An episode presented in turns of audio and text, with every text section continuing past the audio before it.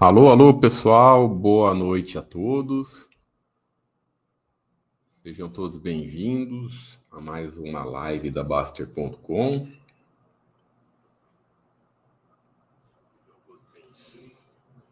Beleza, só confirmando aqui, está tudo ok.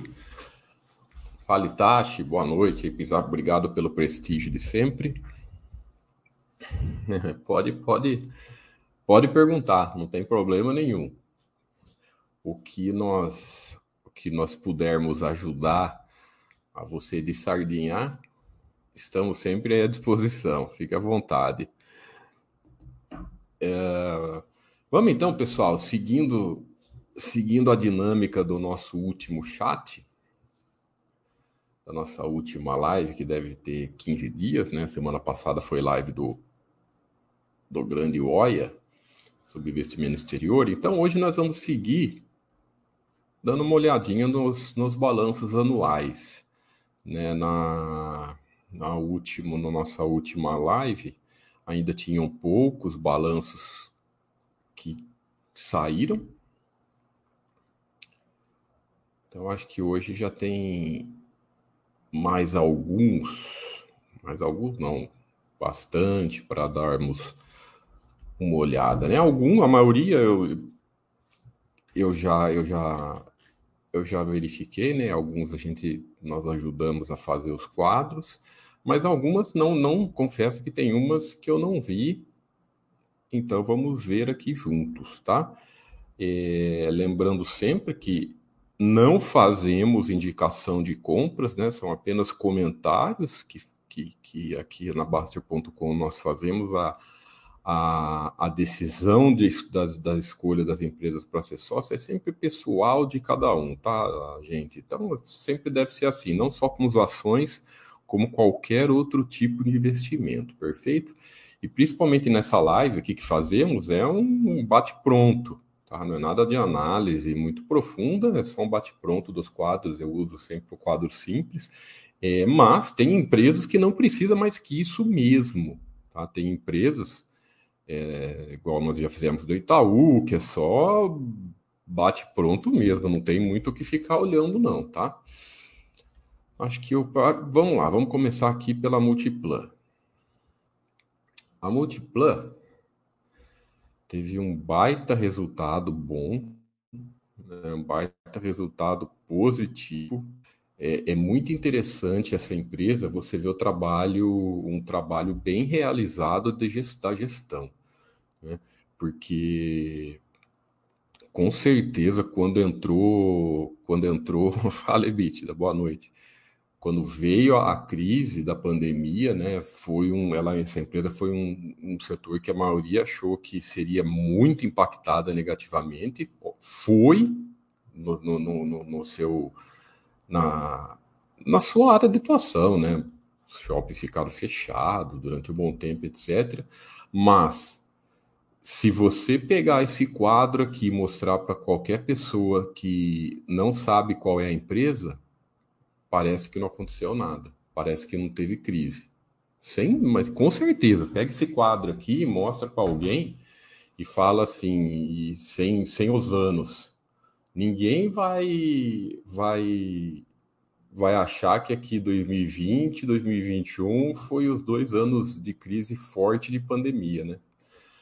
É, você vê que 2000 praticamente ela, ela conseguiu contornar aí, se eu não me engano, em 2020 ela fez uma venda de ativos, então a, teve uma receita não recorrente aqui que a, ajudou a contribuir para a empresa continuar sólida, etc. Mas daí veio 2021, começou a recuperação, e vejam 2022 como ela saiu da crise melhor do que no ano de, de 2019 aqui. Ela deu um salto com aumentos tanto na, na, na, na sua receita e acompanhada pela, pelo operacional, pelo operacional forte e com as suas margens de lucro. Tudo isso sem se endividar, né? sem fazer, sem se alavancar é, é, fora do controle, sem fazer dívida, etc. Então parece que não teve nada com essa empresa. Então chama muito atenção positivamente aqui na Multiplan o trabalho da gestão. Olha que curva de lucros interessante, né?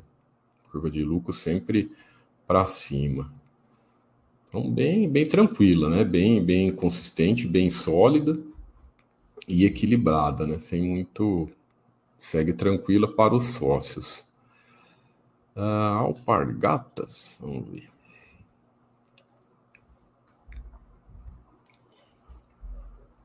Confesso que não olhei essa. Uh, o que, que nós vemos aqui no VV é um ano, aparentemente um ano fraco, né? Porque a receita, um, um leve crescimento aqui, pouco de 5% na receita, mas um operacional caiu pela metade e o lucro caiu bastante. Né? Então, não. Vejam só a curva do lucro. Esse ano de 2022 foi, foi um, um resultado bem ruim, mais fraco que ela teve aqui ela vinha até equilibrada, ó, até 2021, bem uma empresa bem, bem até que equilibrada, sem dívida, nada, teve alguma coisa, não sei, não acompanho para saber, provavelmente tem alguma coisa, mas que influenciou nesse ano negativo. Vamos ver se é... ah, a empresa não tem Ah, não tem. Ah, não é, ah, então, e também tem essa questão. Eu estava olhando os números é, dos, do, dos os números dos balanços, mas ela tem esse problema aqui que não tem ações ONs para ser sócio, né? Muito pouco, free float de, de 4%, é, nem é para você ter, será que ela, ela só tem liquidez na PN? A IPN nós temos que desconsiderar, né, pessoal? Então, comentando, comentei dos números é, desse ano, mas ela tem essa questão, a questão principal que ela não tem ações ONs para ser sócio, né? Então vamos, vamos até pular. TIM. Tinha a empresa do segmento de, de, de, telefonia, né? Ela, as empresas do segmento de telefonia, tanto a TIM como a, como a Vivo, ela tem uma característica bem conservadora, né? uma, uma curva. Tem lá atrás, alguns anos, aqui, aqui, 2009, ela teve um prejuízo, 2006 ela teve um prejuízo, mas depois disso só, só resultados bons. Né? Então, muito tranquilo. A curva de Lua, tá ela teve esses dois prejuízos aqui em 2006 e 2009, e depois disso só veio para cima, só com resultados positivos e também equilibrada. É, o ano aqui, o ano de 2022 teve um pouco, teve uma queda de lucros, mas pessoal, essas quedas de, de, de lucros que às vezes acontecem no, no acontecem em toda a empresa, tá? Então, por mais que as pessoas falem, ah, o lucro cresceu aqui 20%, é, e o lucro caiu aqui 30%, o que acontece é coisas que, se você for lá no release, você vai achar as, as, as explicações e tudo mais, né? É... Mas são coisas que acontecem. Ela continua equilibrada, continua até que sólida. Deixa eu ver se o, se o Eduardo fala alguma coisa dessa. Olá! É isso, é, esse comentário aqui, ó. Às vezes o lucro cai, faz parte da vida de qualquer sócio de qualquer empresa. Aí, ó, teve aquisições, ó. Fruto de aquisições de, de ativos da OIBR. Ah, tá, a TIM comprou ativos da OIBR, né? Então ela teve um aumento na receita, tá lá. Você viu, nós acabamos de ver pelos números ativos da receita. Comentários do Eduardo, vê, nem precisa olhar em release, pessoal. Olhando pelos quadros aqui da Baster.com, você tem o Eduardo Botas coloca as explicações mais detalhadas. O Baster é, é, é isso, é, é, foca no que bem, bem, bem na parte que interessa mesmo para o sócio. Mas quem gosta mais de ver detalhes, pode olhar os comentários do Eduardo, que você já vê, você vê claramente as explicações, né? Então, teve também um resultado financeiro ruim. E se você quiser, quem gostar, quiser ver mais ainda, tem o um comentário dele, tanto pelo vídeo quanto é, em leitura, tá? Então, bem tranquilo para o sócio também, continua, não tem nada daquele, daquela é, é, nada com que se preocupar por causa dessa queda de lucro, coisas que faz parte de qualquer empresa. E desde 2010 aqui, né, quando ela apresentou isso, desde 2009, quando ela teve prejuízo, de lá para cá só só para cima. Porto Seguro.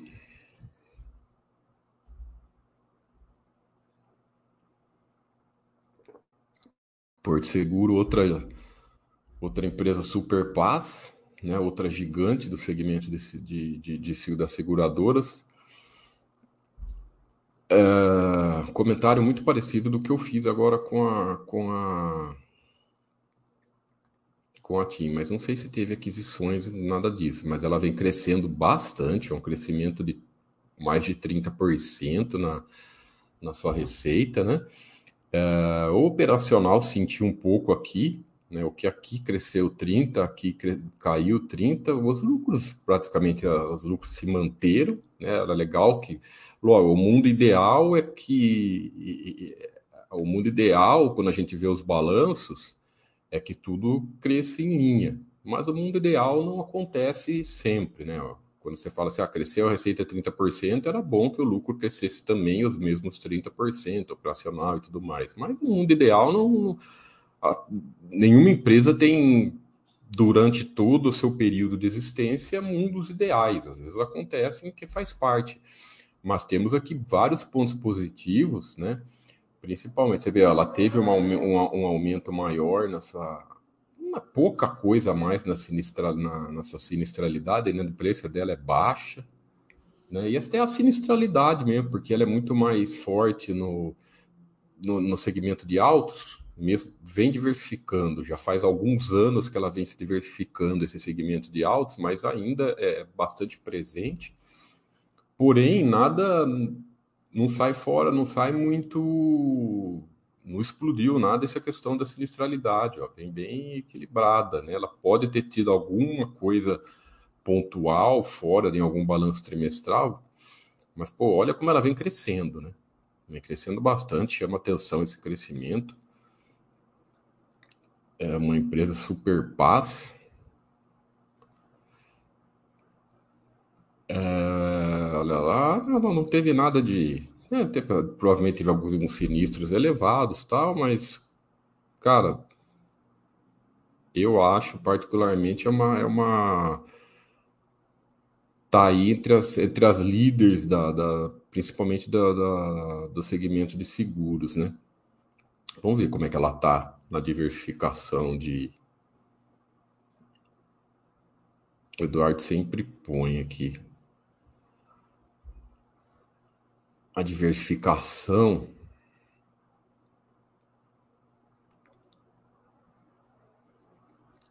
Do segmento de seguros. Deixa eu ver se ele. Acho que esse ano não pôs. Pra ver se ela, se ela, se ela tá divulgando, né? Ela está abrindo, abriu um banco digital também, acho que todo mundo ficou soube, né? É... Ah, segmento de saúde aumentou com aí, ó. Ela tá, ela tá, já faz isso não é de agora, de alguns anos já. Ela vem aumentando o seu leque de diversificação dentro do segmento de seguros. Olha aqui, seguro saúde aumentou 40%, mas também, deixa eu ver se ele comenta aqui. O quarto trimestre, o quarto trimestre pelo jeito, foi bem forte. Né? Então você vê que, que muito tranquilo. A curva de lucro delas é, é, ela é muito legal, né? Ela já vem aqui, ó, nem um ano de, de, de, de prejuízo, desde 1997 para cá. Ó, que curva de lucros interessante, bem bonita. Né? Teve aí, aí esses, esses dois últimos anos que teve essa queda, mas olha o histórico dela que positivo. Então, bem tranquila para todos os sócios. Vamos olhar uma cíclica, vamos olhar os Minas. Os Minas, os resultados delas, pelo menos nos últimos anos que eu olhei, eles são bem consistentes. Né? Já, as empresas cíclicas já são inconsistentes consistente que eu falo é a curva de lucros não é aquela coisa tranquila de, de, de se olhar. É, mas ela em especial tem alguns anos bem ruins. Olha, olha só. entendeu? Muito. É, dois anos, que é 2015 e 2016 de prejuízo, 2012, vê, pega 10 anos aí, você tem de 10 anos, três prejuízos, né? 12, 15 e 16. E bem montanha-russa, né? Para cima, para baixo, para cima, para cima e para baixo de novo. Tem um ponto positivo aqui que não tem dívida, né? A dívida líquida tá ano passado, 2000, ano retrasado, ficou negativo e agora continua bem baixinho. Esse é um ponto positivo, mas a curva de lucro é bem ruim. Olha só, para baixo, né? Se você pegar, ela pegou aquele boom das commodities que teve no mundo de até, do, até vir a crise de 2008, ela pegou aquele boom e depois parece que não, não entra nos eixos, né? Apareceu aqui, deu essa estourada aqui em 2021. Então, assim, é ciclo, né? Ciclo de siderúrgica, né? Então tem esse ciclo do minério de ferro e tudo mais, mas essa questão não, não chama atenção, essa inconsistência, na minha opinião, tá, pessoal? Então, sei lá, que a gente já vê, já tá vendo? Tem um usuário aqui que comenta da dívida e acha que o lucro está crescendo. É muita opinião pessoal. Para mim não me chama atenção. Empresa cíclica eu acho mais, mais arriscado. Sem dúvida, zero a dívida. Empresa sem dívida é bem melhor quando, e algo ao menos seja controlada, mas essa curva de lucro inconsistente é sempre complicada. O Bradesco, entre os três bancões, né, Itaú, Banco do Brasil e Bradesco, ele foi o que mais sentiu a questão do PDD. Né? Ele teve um PDD mais, mais negativo, influenciado também pelas lojas americanas, se eu não me engano, quase 6 bilhões aqui de PDD pelas lojas americanas, bem maior que o, que o Itaú, que não chegou nem a 2. É, mas não foi só, lógico, americanas, o volume maior, mas também teve problemas de, de, com carteira de, de, de créditos, muito devido à pandemia, né? Mas mesmo assim, cara, a receita cresceu é, expressivamente. A receita financeira, receita de financeira que eu falo é a receita do banco, receita de intermediações financeiras, né? Tá aqui, ó. Ah, que são as no, no, no, quando analisamos banco, nós olhamos ela. Passou para 200 e 205 bi, foi de 125 bi, passou para aumentou mais de 60%. Então, bem interessante. Né? Aí, aí o, o, lucro não veio junto, caiu 23%, bem influenciável ao PDD, mais do que dobrou. Então, assim, é, é, aumentou 114%. Mas, é claro, teve essas questões pontuais da Americanas, coisa de crédito, mas, pessoal, é lucros de é um lucro de mais de 21 bilhões, né? Os bancos brasileiros são bem sólidos, né? Olha a curva de lucros do Bradesco, que bonita. Aqui a gente tem desde 95, hein? Então você vê que o, Bradesco no longo prazo, assim como o Itaú e Banco do Brasil, aí qual é melhor, qual é pior, isso é muito isso é muita análise pessoal, tá? É, Acho, na minha opinião, que o Itaú e o Bradesco estão pouco acima do Banco do Brasil, mas muito por questão de gestão, né? É, o Banco do Brasil ele tem a questão da gestão estatal, que muita gente tem os dois lados. Né? Não vou analisar, isso é a opinião de cada um. A gestão estatal tem, a, tem o problema né, da, da, da, da de muitas vezes ser influenciado por política e tudo mais, o que não é bom das empresas, mas também tem muita gente que fala, ah, mas tem o um ponto positivo também desse lado político para, por exemplo, é, carteira, por exemplo, ele é muito forte na, no, no, no crédito para agro, né, para fornecimento de crédito, então pode tem gente que olha pelo lado positivo. Mas aí, aí é pessoal de cada um, né? É... Então, olha que interessante, muito tranquila. Os bancos brasileiros, pessoal, os três, até o Santander também, quando você olha por, pelo. dá uma olhada nas estoques e veja os bancos americanos. Os bancos brasileiros são bem mais sólidos que os americanos. Então, estão aqui Bradesco, Itaú, Banco do Brasil, estão entre os maiores bancos do mundo, né? Então, é, é, pô, 21 bilhões de lucro, etc. Teve, teve essa, essa, essas questões pontuais. Vamos ver se o, se o Eduardo fala a mesma coisa que eu. Ah, o, o Baster, o, o do Baster é bem sucinto, né? Às vezes o lucro cai um pouco, faz, mas continua lá em cima. Então não tem muito o que ficar analisando, exatamente. Ah lá, é isso aí, ó. O grande vilão foi o resultado fraco, expressivo aumento do PDD, né? Nem não foi tanto pela Americanas, mas aí crédito, né? É, muito crédito fornecido acho que pela crise, então agora começa a sentir, sentir mais. Então é normal. Tá normal, mas continua uma empresa uma empresa os bancos brasileiros, os três, né, até quatro, bem paz, né? Vamos ver o Banco do Brasil. O Banco do Brasil eu acho que não teve tanto essa influência do PDD, não teve, porque eu acho que ele não tinha, acho não, ele não tinha influência de crédito para pesado para americanos, mas a grande receita também, crescimento da receita quase 90%, é muito forte o resultado do, do, do Banco do Brasil, pessoal. Ah, 230, quase 237 bi, lucro de 30 bi, né? Então esse já é o lucro, a receita subiu 90%, o lucro subiu 40%, o PDD caiu, isso é, um, isso é uma é, uma, é um dado bem positivo, enquanto o Itaú também teve um acréscimo no PDD. A gente viu lá no nosso chat passado,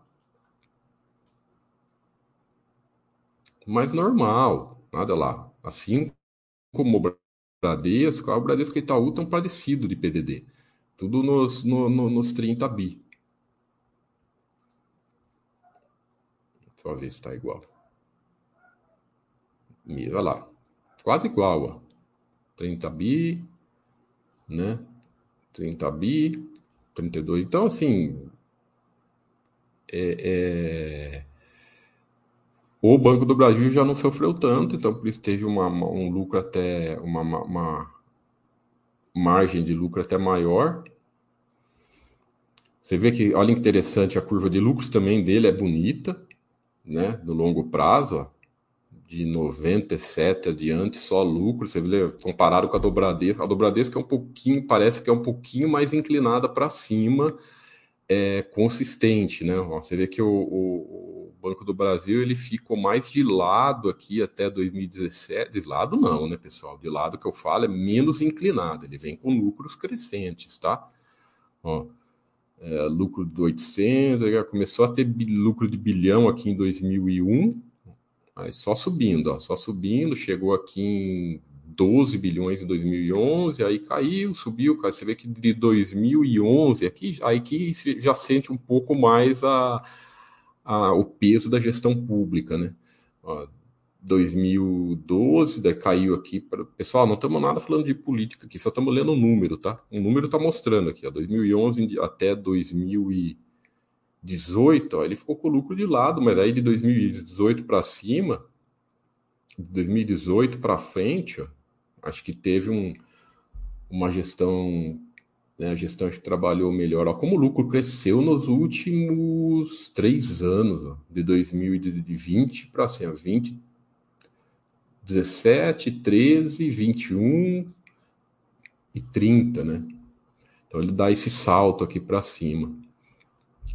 Mas você vê, nós estamos aqui olhando, olhando, analisando, fazendo comparações, mas você vê como os três não sei se tem já o Santander para a gente ver também, mas eu acho que o Santander ainda está um pouco. A... É... O Santander é muito forte né? na, na Espanha, né? na Europa tal. Ele é, é bancão aqui também, mas eu acho que os três aqui estão um pouco estão acima deles. É a mesma coisa. Então, assim, os três bancos brasileiros, os três bancões brasileiros continuam bem tranquilos. Ah, é isso aí, Tashi. Veio só, né? O pessoal olha esses lucros de, de 21 bilhões e fala veio só. Ah, o Bero fala: o Banco do Brasil tem exposição maior ao agronegócio, sem, sem sombra de dúvidas. Isso é um ponto positivo. Isso, sem dúvida, é um ponto positivo. Serviço, é, crédito para servidor público, que é, a princípio tem uma inadimplência menor, é o que você falou.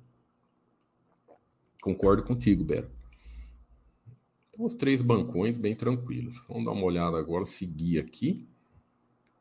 Carrefour, né? Carrefour vem se tornando gigantesco, né, pessoal? Acho que todo mundo, vamos ler os números aqui. Ele vem fazendo grandes aquisições, né? Ele já tem o IPO, ele não é mais IPO recente. Ele já tem IPO de seis anos, então já dá para a gente ficar sócio, né? Lá ainda tá cachorrinho ver, é, vermelha. Ainda está cachorrinho amarelo porque ela começa aí o ano que vem, né? A, partir de, de, de a partir do ano que vem, como ela tem tudo os outros verdes, lucros consistentes, novo mercado e dívida equilibrada, a partir do ano que vem ela fica verde e vai ficar super paz, né? Então já dá para ser sócio. É... Receita gigantesca aqui, né?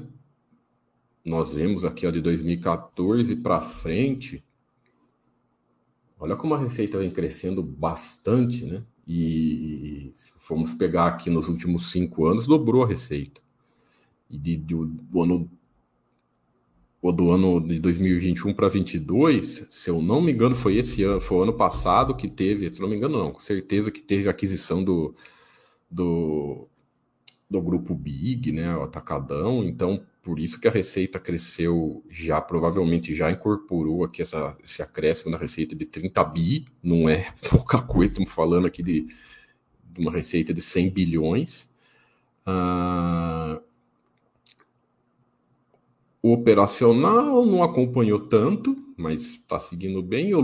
Aí, aqui você vê, não teve, ela é, pessoal, o segmento dela é um segmento de, de rentabilidade de margens baixas. Tá? O segmento que ela está, que, que a empresa está, está inserida, ele é um segmento de margem baixa. Então você vê que ele sempre teve essa margem baixa, ó, 2%, 2,5%, que começou a crescer, chegou a 4%, e ponto, aí agora esse ano caiu para 2% de novo. Né? Uh, de novo, o mundo ideal seria que a receita crescesse em linha, que o lucro crescesse em linha com a receita aqui, mas como a empresa está investindo, provavelmente ela teve alguma influência sim. Como a empresa fez aquisições, vamos ver na análise do. Vamos ver essa, essa rápida dele. Provavelmente ele detalhou aqui. Aí, concordando com a gente, ó, um ano muito bom, com vendas crescendo, né, investindo, operacional forte, olha lá, aquisições, né, confirmadas ano passado. Uh, a, margem de, a margem é apertada do segmento tal. A empresa está fazendo investimento, né? Vamos, vamos ver o quadro completo para ver os investimentos. Então, quando a empresa às vezes faz investimentos altos, principalmente como nesse caso, né? Que não é pouca coisa, é... E mesmo assim, isso é interessante, hein? A empresa investindo forte sem se alavancar fora da. Olha, alavancagem de 1,2.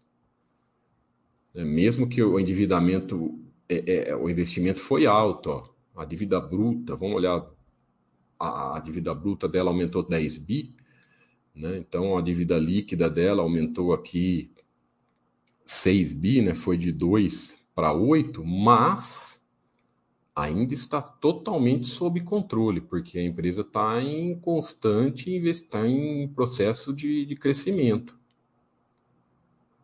Né? Esse acréscimo no, no, na, na, receita que mostra isso, né? Uh, então vem, vem já agora, agora que, que já é uma empresa que tem IPO, que já é tá quase sendo, já é uma empresa paz, tá? já quase super paz, vem apresentando, vem se, se, se mostrando uma gigante, vem se se apresentando como uma gigante, né? 100 bi de receita não é pouca coisa, né, pessoal? Deixa eu ver, tem uma pergunta aqui do O Martelo. Boa noite, Tiago. Numa carteira buy and hold, os recebimentos sobre aluguel de ações podem ser considerados como renda efetiva, uma vez que as. Deixa eu pôr aqui ó, o chat. Uma vez que as ações mais dividendos permanecem em carteira, ah, pode ser considerada assim, né? A, receita de aluguel. É importante separar isso que você que você colocou, Martelo né? As, o dividendos não é renda. Acho que você já sabe, né? Todo mundo aqui na, na, na a maioria das pessoas já sabem que o dividendos não é renda, porque é descontado da ação, então não é um patrimônio, um dinheiro extra que você está ganhando. Agora, o aluguel de ações é um rendimento extra, sim, que você tem sobre a sua carteira. Pode ser considerado como uma rendinha, sim, né? Tanto que ele é pequeno. Né? Então, é, um, é uma remuneração extra que você está tendo da sua carteira de ações, Martelo. Martelo pode considerar assim. Então você junta, você junta, se, você, é, é, dificilmente você tem um rendimento, uma, uma, um dinheiro considerável na sua carteira de ações, a não ser que você tiver uma carteira bem grandona, né, de aluguel. Mas você junta com seus aportes mensais e vai potencializando sim. Então, acho que sim, acho que você está certo sobre, sobre sobre uma remuneração extra da sua carteira. A TOTUS, né, que baita mais um belo resultado, né? Vê que case interessante dessa empresa, né? Que, que, que, gestão, que trabalho muito bom dessa gestão, né? Vamos dar uma olhada no longo prazo dela. Ó, ela fez uma aquisição aqui, se eu não me engano, foi por volta de aqui desses anos de 2012, 2014, não lembro. Né? Então ela teve uma, ela teve esses, três anos de queda nos lucros, né? Queda nos lucros aqui, né?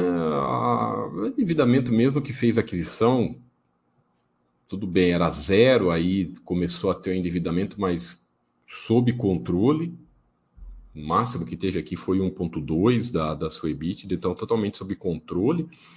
A receita per permaneceu de lado depois dessa aquisição, teve a queda de lucro. Então, é... aqui testa sócio, aqui testa, nesses três anos aqui, é aquele ano que testa sócio de verdade. Mas aí, quando ela começa provavelmente o resultado das aquisições começam a vir, etc., ela começou a crescer de uma maneira bem expressiva, né? Ó, veio de, de esse ano aumentou 30% a receita, a EBITDA 20% e o lucro 40% dos lucros, ou seja, o lucro foi um ganho aqui de lucro acima da um percentual acima da receita e, tu, e zerou a dívida já faz quatro anos continua com a dívida líquida negativa então, baita case aqui interessante, uma, uma, um trabalho excepcional de gestão, né? Você vê claramente aqui. Então, a curva, olha aqui, esses três anos aqui, testou quem é sócio de verdade, né? Não fica, não fica histérico com, com as coisas, né? Com qualquer queda de cotação, de lucro, etc. E a, vem trazendo um baita de um retorno para os acionistas de longo prazo bem interessante, né? Então, baita uma, mas uma baita empresa, uma bela empresa, né? Muito bacana, vemos vemos essas gestões. Vamos ver se é a mesma coisa. É isso aí, as leituras bem parecidas, né? Eu concordo aqui com, com isso, né? ela mesmo o pessoal assim não teve motivo para histerismo. Ah, queda de lucro, queda de lucro faz parte das empresas. Ela, só que ela ficou três anos aqui patinando de lado, mas mesmo assim o que teve foi queda nos lucros. Nada, coisa que faz parte da maioria das empresas. Aí, de uma hora para de um ano, pra, quando, quando, quando se equilibra, os resultados das aquisições vêm, olha que interessante, né? Então, um, belo de um, de um, de um case aqui de que vem muito bacana. Tem mais empresas aqui. Eu não quero deixar o chat muito longo, mas vamos mais algumas aqui. Ah, vamos ver umas rapidinhas aqui, só entre as ah, isso aqui eu não acompanho. Bancos menores eu nem olho, essas coisas tão nem olho. Clabinho eu não acompanho, pessoal. Quem, quem, se alguém gosta ou quem acompanha muito, muito bem a Clabinha ao quem quiser. É, essa empresa aqui é uma empresa, essa Três Tempos, é, é IPO recente, né? Então parece tem, é uma empresa do agronegócio, né? Parece que tem dados razoáveis, mas, cara, ainda muito, muito recente para falar qualquer coisa por causa disso. A IPO há dois anos. Então, o segmento é, é, é, legal, o segmento é interessante, né? O agronegócio do Brasil. Uh, os números parecem, nós temos aqui dois anos de balanço auditado, parece razoar, parece razoável, parece interessante, mas dá para só para acompanhar ainda é muito cedo, dá para acompanhar para os próximos anos, né? Ultrapar, outra outra bem interessante, você vê que já tá, que ela passou períodos difíceis, alguns anos patinando também aqui difíceis. Vamos ver a curva de lucro primeiro. Bom, primeiro a gente vê o histórico dela, o histórico de, da, da, curva de lucro delas é, é, de lucro é bem interessante. Ela teve essa de 2004 a 2007 aqui, só uma queda, uma queda aqui, né? Passou de esses três anos aqui de queda, depois um crescimento gigantesco, foi aqui de um lucro de 180 milhões para um bi e meio, estou falando de lucro, tá, pessoal, aqui de 2008 a 2018, decolou, Aí de 2018 a 21 ela caiu de novo. Ó, foi caiu o lucro pela metade, de um bi meio foi para 700. Porém, de novo, depois de três anos, ela voltou até maior do que multiplicou por, por praticamente quase por três, né? Então, essas são as empresas que testam sócio. Por quê? Porque é uma empresa gigante, pessoal. É um. É, é uma receita de quase 150 bilhões. Né?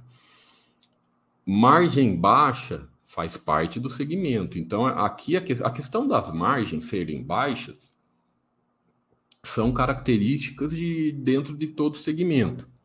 Então, não adianta você esperar uma, uma, uma margem maior aqui dentro do segmento que ela atua, né? distribuição de combustíveis químicos, então, é, combustível, gás, etc., porque você não vai ter, porque o segmento dela é assim. Então, assim por exemplo, nós mostramos ali o Carrefour, que o segmento a margem o segmento a margem é pequeno, o setor de medicamentos, a droga raia, margem pequena, mas são excelentes, empresas excepcionais que trabalham dentro do segmento. E aqui é um outro caso. Né? é, ela passou aqui esses três anos ruins, príncipe, você vê como é que é interessante? Quando você vê anos ruins, quase sempre está ligado com endividamento fora do controle. Quase sempre. Tem alguns anos aí, a, a TOTOS ainda é um caso que nós vimos ainda que melhor ainda, porque ela não, ela, ela fez o investimento e não se alavancou, não ficou dívida fora do controle. Mas aqui, você vê que ela teve esses anos ruins aqui, né? Aí, ó, principalmente 2020, aqui que caiu bem a, a, o caiu também. Aqui 2020 foi o ano da pandemia mais pesada, né? Então a, a, a, receita influenciou bastante, mas você vê que o operacional ela ainda conseguiu manter, o lucro caiu pela metade e o endividamento dela estava bem alto, chegou aqui na dívida líquida de 3, de 3, quase 14 bilhões, e cinco, mais de cinco vezes EBIT. Então aqui você vê que ficou três anos bem fora do controle. Mas, olha que interessante. Essas gigantes pode acontecer isso. Como a empresa tem uma receita imensa, às vezes ela se ajusta rápido.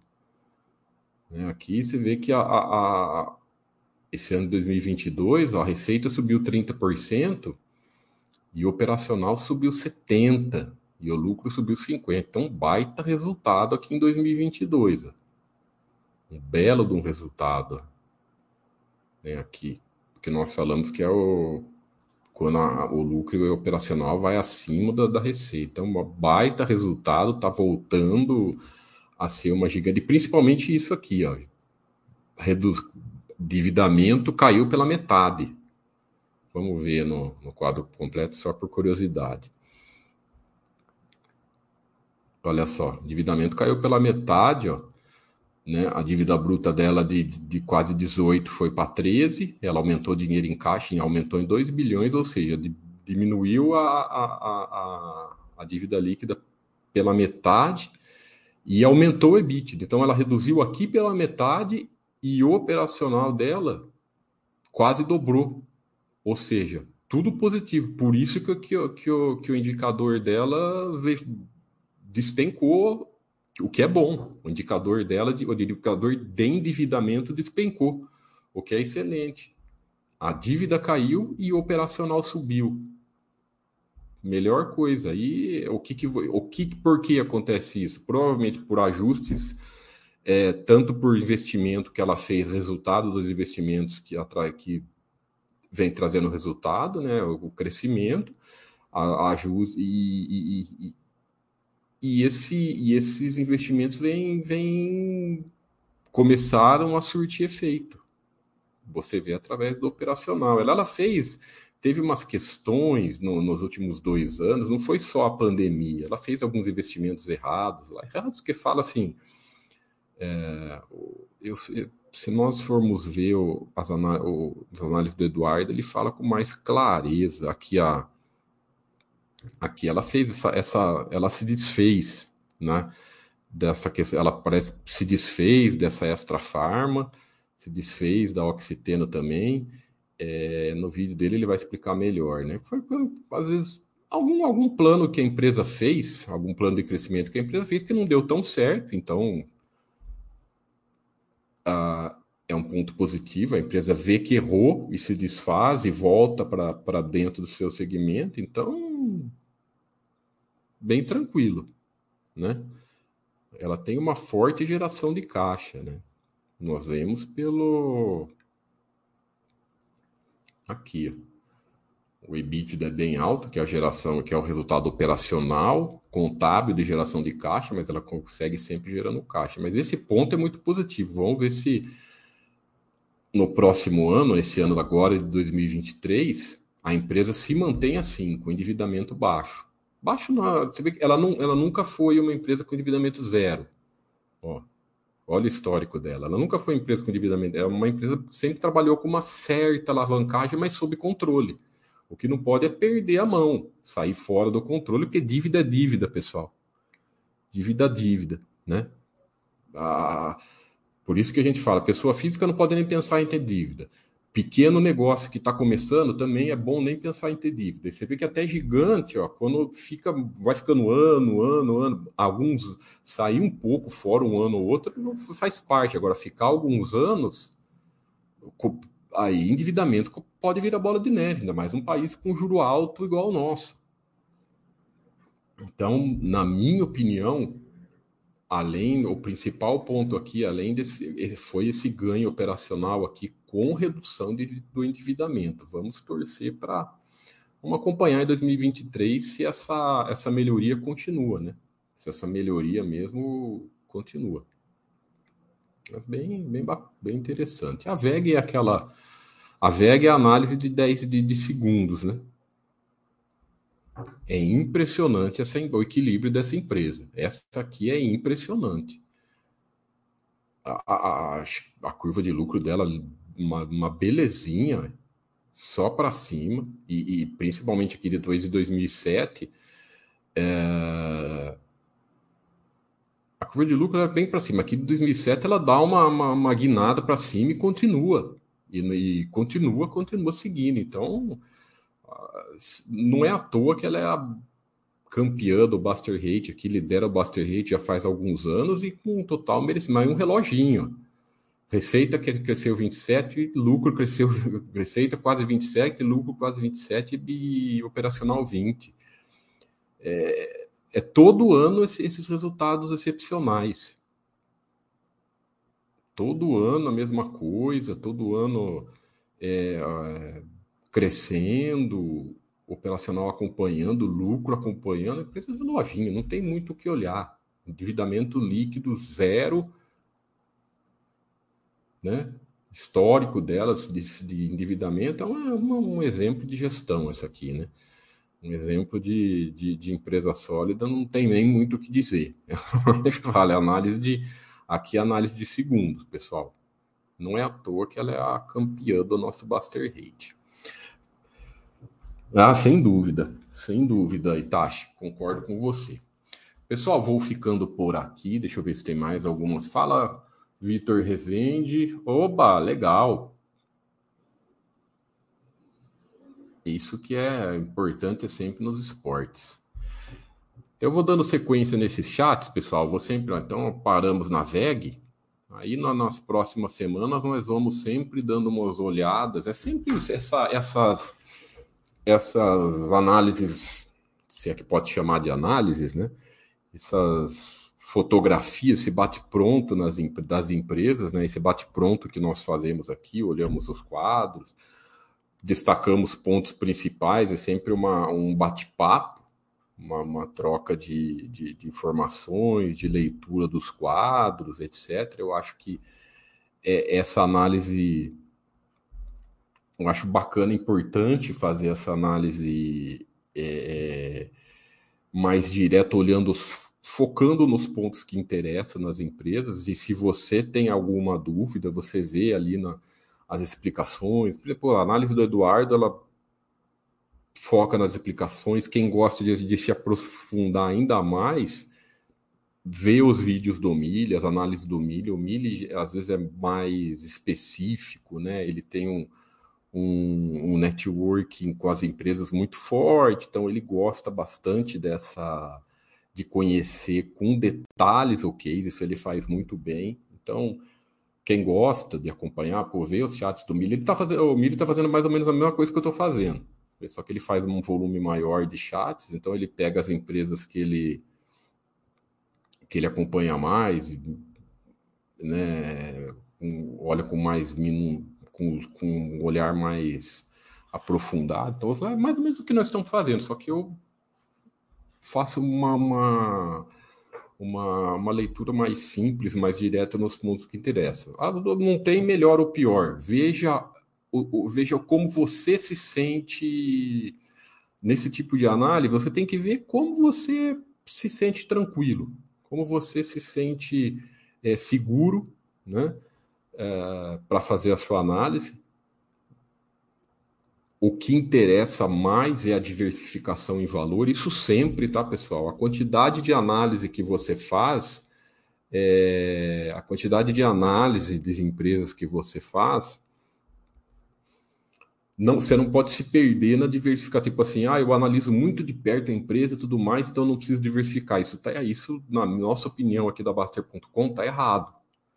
Porque a diversificação, ela está ligada a risco e o quanto você analisa, risco é matemático, né? então o quanto você analisa a fundo a empresa, é, não é por causa disso que você tem que abrir mão de diversificação. Então, sempre diversificando bastante em valor, sempre diversificando é, uma quantidade é, é, que você conseguir de, de boas empresas que passam no seu filtro, nos seus critérios, né? E é isso que interessa, diversificação de valor do seu patrimônio. Mas, querido, quais dias da semana? São sempre a quinta-feiras. É, isso, quinta-feira, sete e meia. Eu revezo. Uma semana eu, uma semana o Oia. Às vezes faço duas semanas seguidas, às vezes ele faz duas semanas seguidas. Ele está fazendo, o Oia está fazendo curso ao vivo lá para os membros do YouTube de quarta. Então, tem dias que às vezes eu pego, faço duas semanas seguidas. Então, nós vamos sempre revezando. Perfeito, pessoal? Obrigado aí pela, pela participação de todos, obrigado pela audiência de todos, obrigado pela toda essa essa presença de vocês aqui nas nossas lives. Um forte abraço a todos, muita paz e muita tranquilidade. Até mais.